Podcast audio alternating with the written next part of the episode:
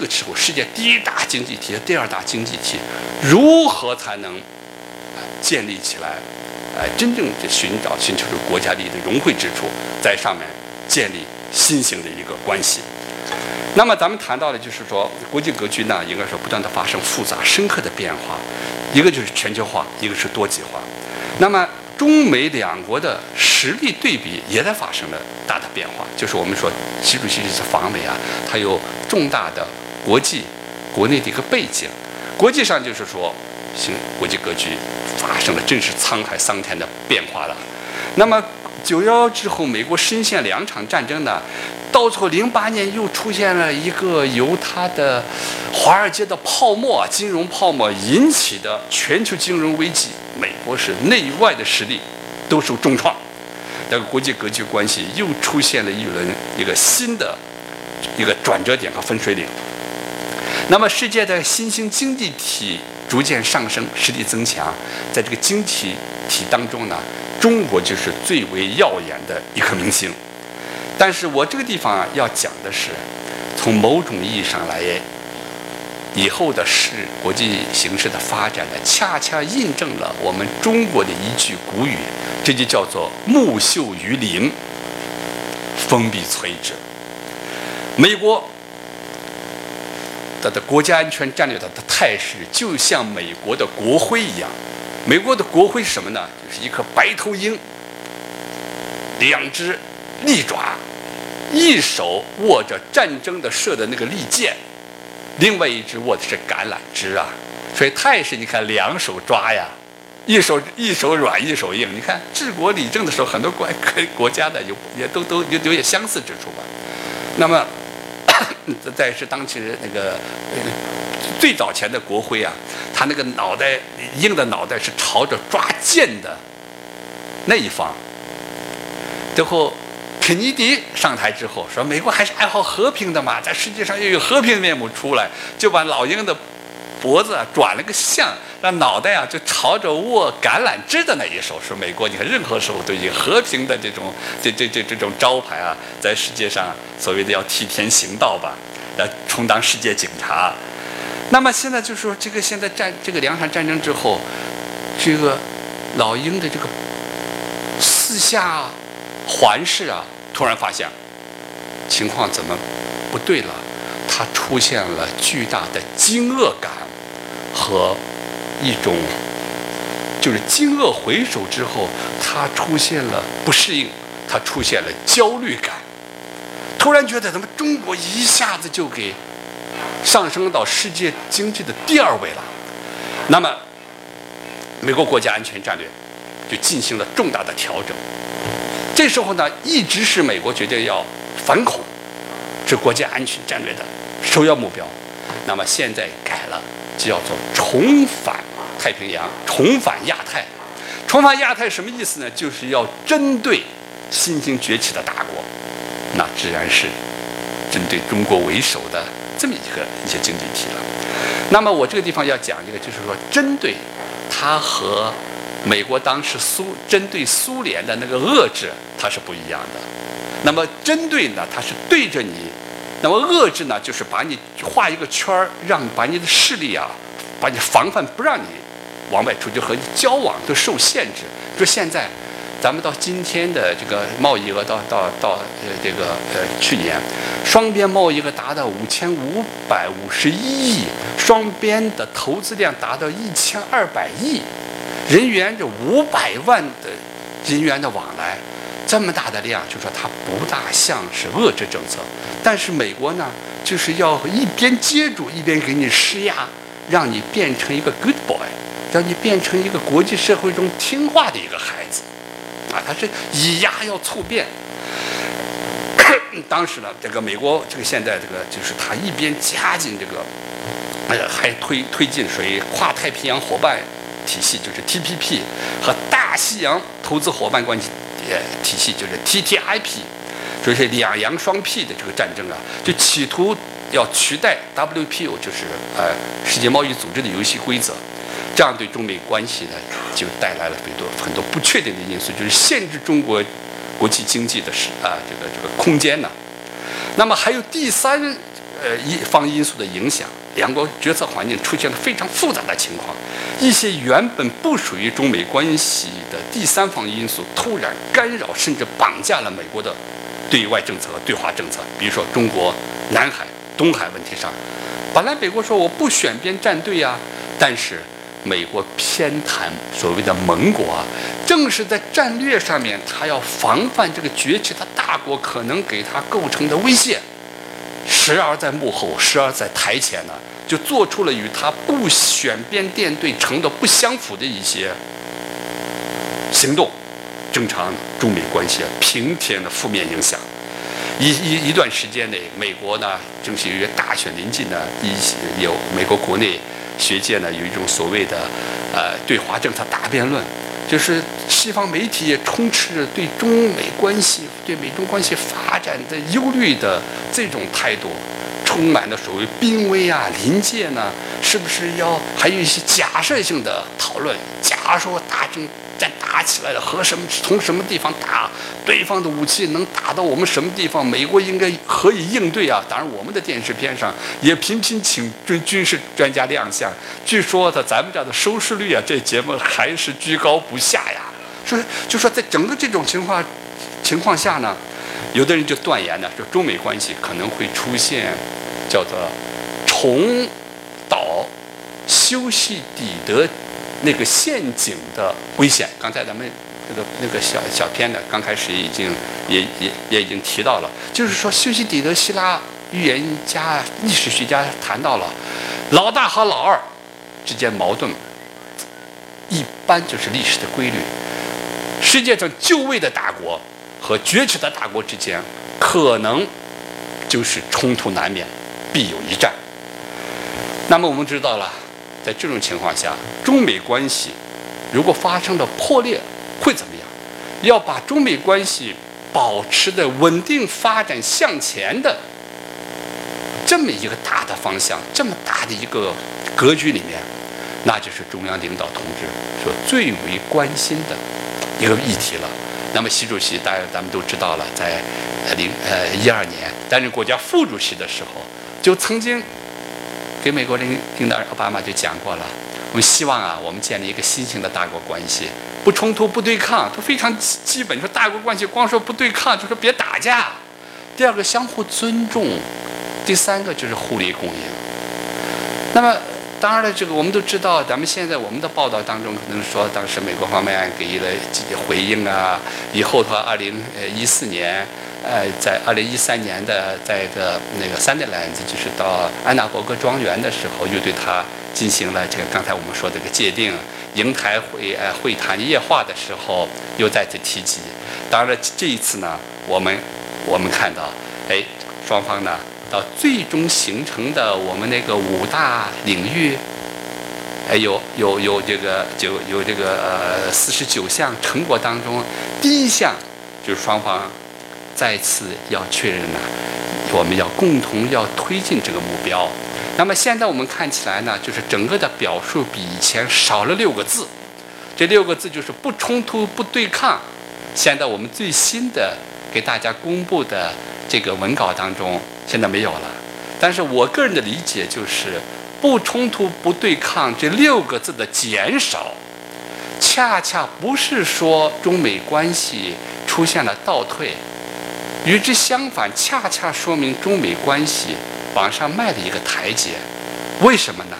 因为我们习主席这次任重道远，他高瞻远瞩，和美国领导人不厌其烦地做各方方面面的工作。最后呢，奥巴马在两个领导人的这个私下的这个交谈当中呢，哎，这个确认了。这个确认什么呢？这我就把它叫做战略交底。这个战略交底是什么？就是我不支持台独，我也不卷入疆独、藏独。中美关系，他当初美中关系，我不不愿意让美中关系，我不希望美国中美关系就是美中关系不会走就是重蹈修昔底德陷阱的这个覆辙。那好了。既然有了这个共识，那我们我觉得现在的表示就更趋积极了。就更上了一个平台。现在就是说，我们要共同推进，就基于相互尊重、合作共赢的这样一个中美新型大国关系。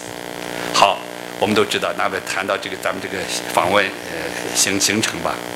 那么这个习主席这次访访问呢，我就说总体呢应该把它叫做一是增信事宜，就是增加战略互信；第二就是聚焦合作；第三就是面向人民；第四就是开创未来。你也可以说就是增进增增信事宜之旅，或者是战略啊这个这个共识之旅、聚焦合作之旅、面向人民之旅、开创未来之旅等，涵盖啊东西两岸呃两岸。那么各地区啊，其实对习主席到来都表示出高度的热情。我们到哈佛去，哈佛都说哇哦，就说我们都没办法和西雅图竞争啊。所以我们很希望他到我们这儿来一下，但是我们和西雅图怎么竞争呢？因为西雅图它有很多 lobbyists，他说他们西雅图的游说集团势力太大了。这是哈佛怎么？他说你看我们这儿虽然这这希望他来演，你想想波音公司。他我们的和中国的贸易最最大三百九十个亿，他这么多，你们这次要迁徙，一下就买了他的这个这个几三百几这个这个几几百架飞机，又又又又给买了。你还有星巴克，星巴克之后还有微软。那么这次去应该说在西雅图，主要还是要夯实，就是经过通通过我们叫做深层务实的多元外交。就是夯实中美国关系中间的合作的基础，这个合作当然涵盖方方面面的，也就是说夯实中美关系的经济基础，啊，呃，有的地方报了，有的也没报。你比如说是说是到微软那个总部去参加了，实际上外电也有报道，说到比尔盖茨家里还有一顿晚宴呢，是吧？咱们就说哎，我们家里就不要再使劲报道这个了。最关键的就是说，因为他也是科技界的一位。重要的领导人，对吧？为什么到波音呢？因为波音公司呢和中国现在我们这个合作就上了一个台阶，不光是给我们这些要承包的，让我们公司承包的七八七这个飞机啊，那个整个打包的，它有质的提升。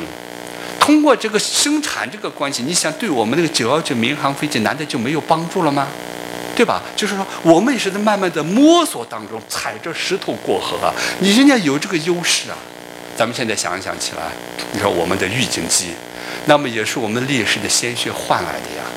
那么就说我们现在就说，在这个我们中国起步的时候啊，你是是人家已经占领了那个制高点，那是多么的重要。世界现在我们为什么说我们经济秩序当中啊，政治秩序啊，我们不是要挑战原有的这这秩序，要推倒重来？这次习主席讲不是要另起炉灶，改变其中的不合理的成分，何等？这个这个这个，这不是说太容易的一一件事情啊！这次美国的南海问题上，我们习主席啊，坚定的捍卫国家的利益，在南海问题上面，大家不是确认了相关的当事者通过谈判对话解决问题。最后不是还还还讲到了吗？我们要这个美国说我们确保航行自由，我说航行自由从来都不。没有问题，航行、飞行都没问题。但是前面你看又加了一个小小的限定语的成语，在国际法允许的这个情况下，那么这个事情实际上民国时期在四六年、四七年的时候，当时的国民政府就根据我们现在已是先战呐，已经给联合国已经都都备了案了。那么这个根据什么呢？就《开罗宣言》《波茨坦公告》。《开罗宣言》四三年。那么这个我是在博士论文的时候，我曾经看过这个有有关的档案的。在我这个地方，因为有台湾问题的，对不对？就是美国起草的这个条约的草稿，他说是 such territories as stolen by Japan，就是被日本窃取的这些岛屿，战后呢就是 must be returned。To the Republic of China，必须要归还中国。当时罗斯福啊和蒋介石会见在前，和丘吉尔会见在后。丘吉尔听到这个，他心他这个消息，他心里不太舒服。他说：“我失了多少地，你都不管我。”因为罗斯福他要把蒋介石要把中国扶植起来，作为战后遏制日日本的四大警察之一，才要对中国的国家利益予以照顾。说蒋介石，你收了你，你有什么？需求的告诉我，他说我我们地呀被日本占了很多。罗斯福说放你把你让你让收回来。最后我们收回来的时候呢，就说在国际法文件当中，真是用 “stolen” 用这个偷窃这个词、盗窃这个词的，真是为数不多呀。那么最后。战争就完完了之后，蒋介石鞭长莫及，收不回来，怎么办呢？就现在太平岛、中业岛这一片岛怎么收呢？美国有个租借法，罗斯福当时有个理论，就说是，When your neighbor's fire, a neighbor's house is on fire, lend him your water hose。就说你们邻居啊，屋子着火了，别袖手旁观，把水管借给他们，人家把火扑灭之后，给你完璧归赵，你帮了别人，也帮了自己。这蒋介石说：“你们既然有这个法案，我给你借点兵舰，我把日本的这些占领的岛屿收回来，就借了，借了八艘，四到六艘用来收复南沙的这这这这些东西。太平岛为什么叫太平岛？就太平舰收的。大家如果有兴趣，我手机上还有太平舰的那个照片。中业岛就是中业舰收复的。最后中业岛没弄人，蒋介石回去和中国。”打内战的兄弟戏强呢？你看咱们自己呀，你看那时候没手啊，航海自由，任何河都自由。但是当然二百零的领海啊，你不能说你绝对不能进来。但美国他是老大的国，就进来你把我怎么着？你把他怎么着？哎，你说这个东北的防空区，B 五二飞过来，但飞五二说我我是不带炸弹的，我就看你敢把我炸，你敢你敢把我击落？他跟也叫板呢，这是经济上的。但是美国他后面他也怕，因为中美之间的商务联系太多了，民航飞机都要过来。如果我们没有识别的话，把它判定为敌国飞机，对美国的利益不利。美国就是两手啊，一方面在外面上，你看我是老大，你看把我怎么的，但是又乖乖的底下把民航的资料全部给我们，就是我们所有民用大型飞机飞到你们管控，可千万不能打我们美国的飞机啊，确保美国飞机的安全。你看，他也是两手抓，两手都要硬嘛。所以中美之间它是一个非常复杂的这么一个较量、合作的一个过程，最后双边达成就是说。简单给大家这么说吧，最后坚持立场，同时展现灵活性，保证航空航航海自由，但是主权这一点，中国寸步不让。最后呢，怎么办呢？空中他也怕死人，我们也不愿再发生那样的事情。海上相遇，最后怎么办？你如果说我坚持主权要求，以后通话必须用中文通话，那么人家这个是这个士兵们不懂怎么办？我们同意可以用英语进行交流，我们讲英语的水平现在也足以让我们的解放前面的解放军战士，我们的都用英语可以对话。行，最后管控分歧，什么意思呢？然后制定一个交通规则，你的飞机要抵近来，我必然要。上去探明你是干什么的，但是双方如果雷达探听完了之后呢，双方就底下制定一个规则，我们在防止海空的出现这个重碰撞啊，你是谁，我是谁，用英语确定了之后，双方各自向自己的右面五百公尺就飞过去了，再不撞了。海空也是地上军舰，你别进十二海里。哎，美军他不说 yes，但是他也不说 no。反正他从来没，他从来再没进过。弄完之后，双边再有一个合理避让的这么一个一个，就是。就是不要让擦枪走火了，你看都是二十几岁的小伙子，我让你八次喊话，你还要进来。假如说一个梭子，一个都是信号弹都不能，没有军委的批准都不可能随便打。你一发，假如说不小心正好把他的飞机给打中了的话，你看这个事情还不是太好收拾的，对吧？咱们自己内部就是说，现在咱们中美都没有做好和对面进行决战的这个准备，而且都没有把对方视为自己的战略死敌，你非得要用战争手段把对。方来清除掉，或者把对方来击败，没有到这个时间。中美现在双方要进行的，就是说把军事中间这个短板，这个木桶中间这个短板呢，密一点儿。当然，咱们话又说回来了，中国和美国军事，你再怎么合作，你怎么可能美国把你当成盟国呢？参加太平洋的军演，我们可以写在上面，邀请你参加了，但是那也是搜救啊，人道主义啊，真是用导弹。射击，你能把导弹这个数据事先像盟国一样的数据链给它交换吗？你看，我们也做不到，他也做不到啊，对不对？所以这个地方就是一个非常复杂的过程。但是说双边呢，我们成不了盟友，我们可以成伙伴儿。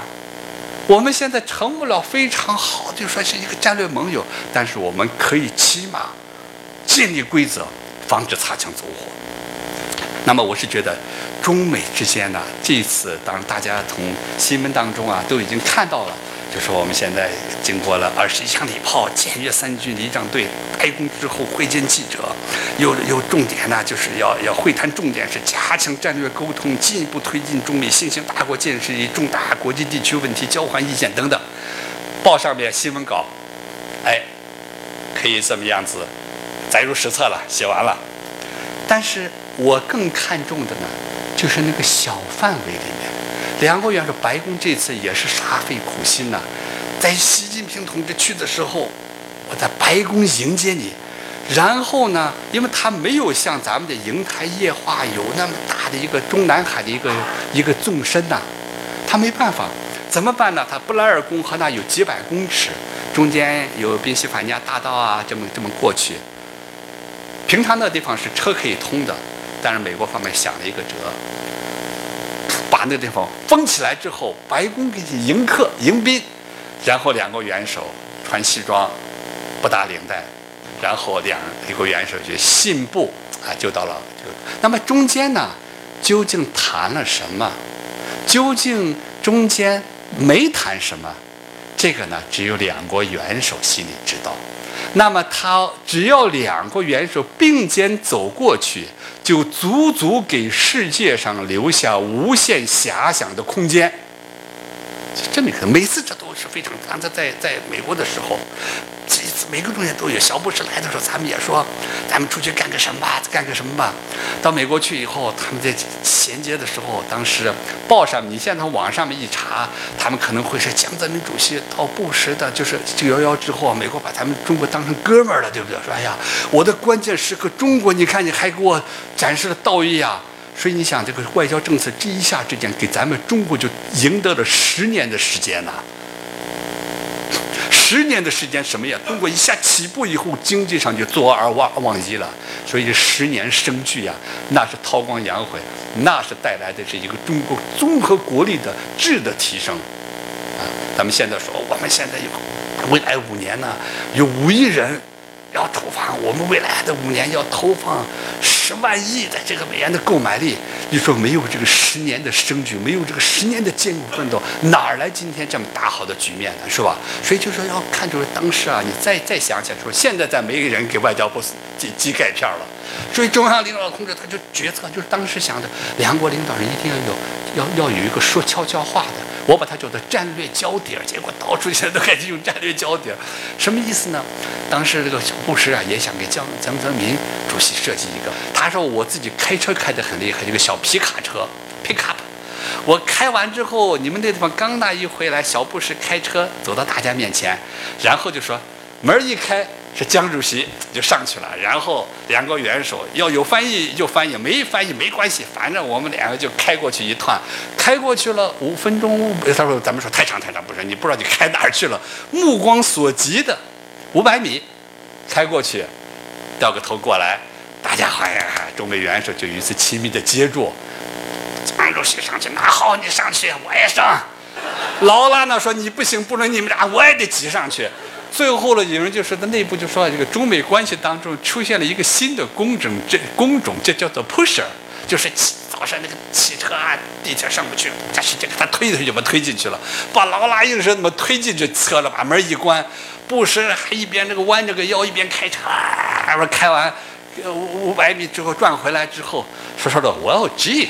U.S.-China relations has never been so close to each other。说哎，美中关系啊历史上从来没有像今天这么这么接近啊！你看，这就是两国元首当中的亲密的接触。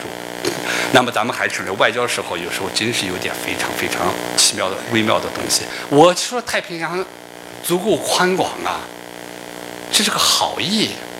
你们有人说是从关岛要画一条线，要和你这个要分道扬镳。不是那个意思，哎，那可能奥巴马说，哎，那知道了，知道了。台湾问题可是核心啊，这个地方现在失去这个人可不太保险啊。那说，哎，我们不支持台独，你看，就话不用多，但到最后的话，我不和你对抗，我要和你发展合作伙伴关系。我说这个小小的这个呃一个一个场景，两国元首不打领带步入这个国国宾馆这个路上面呢，他们可能就有机机会，这个叫做呃进行战略的这个就是就是这个交底。中间也可以交心，甚至也可以交友，当然可以交流很多的问题了。那么，甚至两个人都是，都都都是女儿的父亲，那么谈谈子女教育，谈谈也未尝不可。治国理政，虽然中国和美国两个国家历史文化、社会传统都不一样，但是两个人都作为国家的元首治理国家，治大国如烹小鲜呢，有很多共性。交通的阻塞要不要多？农村啊，怎么富的地方、贫的地方，要不要把不是杀富济贫呢？把富的地方让你们多交点儿，让上海同志多做点贡献，把青海的那边的还税还是不是减一点？就是大家也会觉得你们多做贡献，一般都是这个样子，让你们多做点多做点贡献，那边的还少一点儿，工资再高一点，让同志们多多多到那边报名去一下，都都是这么样。他有很多的。治国理政的经验可以探讨，哪怕什么都不说，两个人就这么一块走过去，哎呀，上次就谈谈有双方的各叙友情，这都是两国元首的一起。你像人家给咱们代课的时候，也费了不少心思啊。在安娜伯格庄园的时候，我在上的美国朋友就告诉我，我们特意选了2004年的美国酒。他说：“你为什么要选这呢？”他们说：“二零零四年是蛇年。”中国朋友一下就明白奥巴马的良苦用心了，因为我们知道五三年是什么年呢？我们的国家元首诞生的哪一年呢？你看人家就专门就是个小细节的告诉，到时候翻译给你说，你看，就上次为什么两个人不带领带谈的确实好？你看，我还准备了这个酒啊，我再早的年份也找不到，找着这一年。刚好是蛇年的，你说咱们总书记心里一听，他是什么反应？他肯定觉得，哎呀，谢谢你想得很周到。这一次呢，他也知道是我们习主席呢一直从基层干上去的呀。你可能喜欢吃中餐，喜欢吃什么？从纽约呢找了一个大厨，把那些哎设计完了之后，得上酒啊，上什么酒呢？哎呀，习近平主席，你是在浙江工作的呢？浙江什么名酒呢？就上点儿什么酒？绍兴的黄酒，对了，所以他就说：“你看，我这绍兴酒拿来之后，让中国领导人感到宾至如归。”然后我在电视节目当中，你们可以查一下，就上个星期五的《东方时空》中还有。我说为什么这么做呢？因为礼尚往来。我们每一次请奥巴马和夫人来的时候，包括他夫人和他没有一块来，单独彭丽媛同志啊陪到故宫啊，他的女儿啊，还有他的。那个奥巴马的丈母娘啊，都过来，我们都是尽了地主之谊的呀。他们心中会知道这一点的呀。那么现在中国客人宾客来了之后，在我们的他不光是请的我们中国领导人，更重要的是在我们中国人领导后面，他看到的是一个伟大的正在崛起的中国，而且在习主席的后面又有一个十三亿中国人民的强力支持。奥巴马这个地方，他就尽地主之谊了。他也代表了美国人民对中国人民的友情。为什么呢？美国人民要对中国人民不友好的话，奥巴马能这么做吗？他是船呐，他的顺从着水的这种这个就顺着的民意啊。哎，就说整个这个看完之后，我们说现在中中中美关系当中，为什么我们要要要要加紧就是和和分分分分合合？我们要在呃这个正式会谈当中啊。正式会谈什么呢？那就是仪式啊！国旗挂完之后，两国元首登台，也要致辞。完了以后，检阅仪仗队二十一响礼炮，那是国家元首的待遇。副元首十九响。完了之后，在白宫的那个台上，事先都设计好。说实在，咱们使馆呢，以以前咱别的领导人过去以后，对方的领导有多高，我们的领导多高，有时候还派上一个个子差不多的人，叫踩点儿。踩点完过去以后，因为李宾斯要把每一个地方都要按照几分几秒的时间弄出来，几分多少步走上去，什么时候转身，记者们就得瞄好哪个点上面最恰的手怎么举。你看这次手举，奥巴马和他们人家举的时候，美国人都比较张扬的哈。你看我们的中式举举哈都是比较含蓄，是不是？哎，就说你怎么个举，个子有多高，从哪个角度上面弄，什么时候去，非常细的那个都要都要都要列在里面。这外事真的是无小事。但是说实在，我作为业界人士呢，我只要是两个领导人，在有一个时间单独的接住了，把一些话悄悄的进行战略交底，后面会谈上面讲我方、中方认为、美方认为。那就是外面就等于是做广播体操，一、二、三、四，规定动作完事儿。哎，至于记者会上的那个上面哈，就是说你说的，我是不过是有几个听众啊，我说的不光是说给主人听，我还更重要的我是说给我国内的民众听。美国总统他要说给他的民众听，他能不说人权吗？啊，说实在的。这个地方事先商量之后，他可能上面就说一句：“我们赞赏中国，哎，我们也关心哎中国的人权问题。”人家是在海军军校啊，人家毕业典礼上说：“美国军人，你们要这个好儿女志在四方。”大概这么的话。你说我们我们的领导人，我们在我们的军校，我们也不是说我们这个军军队要有血性。你把这个这这美国人是给你提抗议，你说你你。八竿子打不着，我不是说的中美关系啊，就是你你就说啊，那就是看完之后，或者是耳一个耳朵进那个耳朵出，反正跟那关我们什么事儿？你跟你的鼓舞士气，然后是海军那个毕业生，唰的一下就把帽子气去扔到天上去。这个毕业典礼里面，希拉里要说一个啊，中国怎么样？中国怎么？你说哈，That's campaign language，那是选举的语言，完事儿了。我们美国的哈佛大学的教授就讲。When you listen to a politician speak, do not look at his mouth, look at his butts. 这 butts 是一个很俗的话，就是说你看到一个美国政治家的演讲，你别看他的嘴在讲什么，你看他的屁股在哪儿。就这个，你看他屁股坐哪，他干嘛？他这要是要要要竞选，要要募捐呢，他讲点硬话，别人说你看怎么样，对吧？那就是这时候啊，咱们就中美关系中以大局着眼。小事上面，只要我们能保证住中美现在五千五百亿，那可不是一般的数字。实际上呢，咱们说欧洲，好像你欧洲你把多少个国家你加到一起了，而且按照美国的统计算法，那数字可不是这个数字。那他把转口都都算起来，那就更上去了，是不是？你不能 就说双方就是你中有我，我中有你啊！咱们说到底就是什么样子？我们说你给我们也别弄那么多的贸易那个什么限制了。现在关键就是说，美国对咱们这次的 BIT 双方投资协定为什么没有关键的突破呢？哎，但是进行了非常重要的进展。美国现在飞机和咱们也是合作，在七三七，在咱们要要要生产了。你说那是什么架势？咱们中美之间要联合，已经在波士顿建立了像地铁的那个。特下几百个，因为在西部要开始共同的修建铁路，甚至高铁。你说这两个如果下去之后，那是什么？这个中间你看那个 list 上面有个 AP one thousand 的 AP 一千型，是我当时当公事先参的时候，实际往上推的中美核电站的项目。那么第三个机组如果真上去的话，那又是一个等级。这个美国现在关键是一个双重这个呃民用。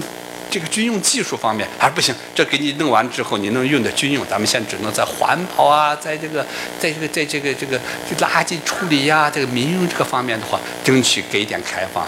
但是说，我就觉得有这个双方已经把这个摆到一个战略的呃呃高度了。总而言之，我是觉得这个双方呢，应该就是说。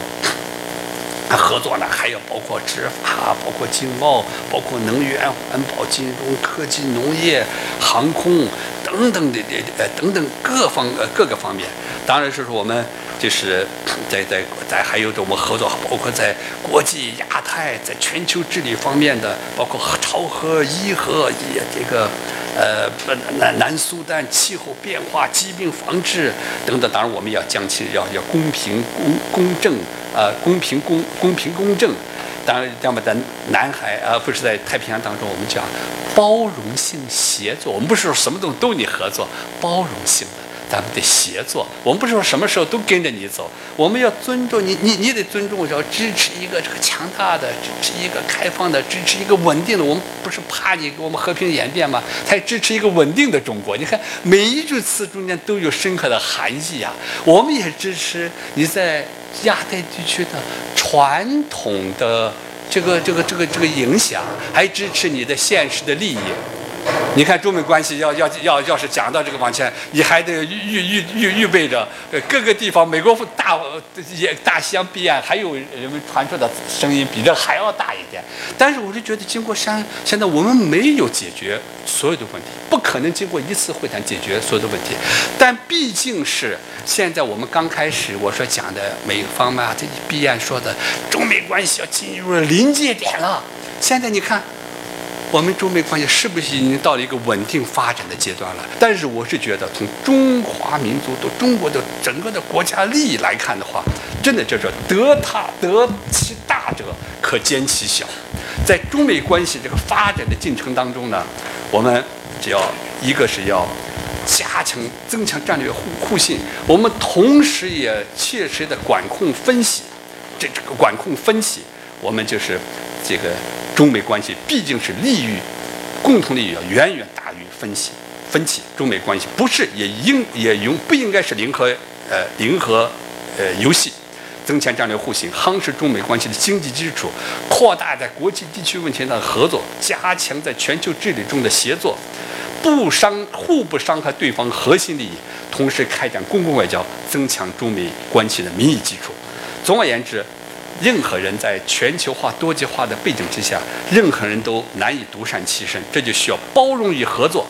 美方对两国大、两国关系可能有不同的表述，但无论如何，只要我们不走史上新兴大国与守成大国必将冲突对抗的老路，这就是一种新型的。谢谢大家。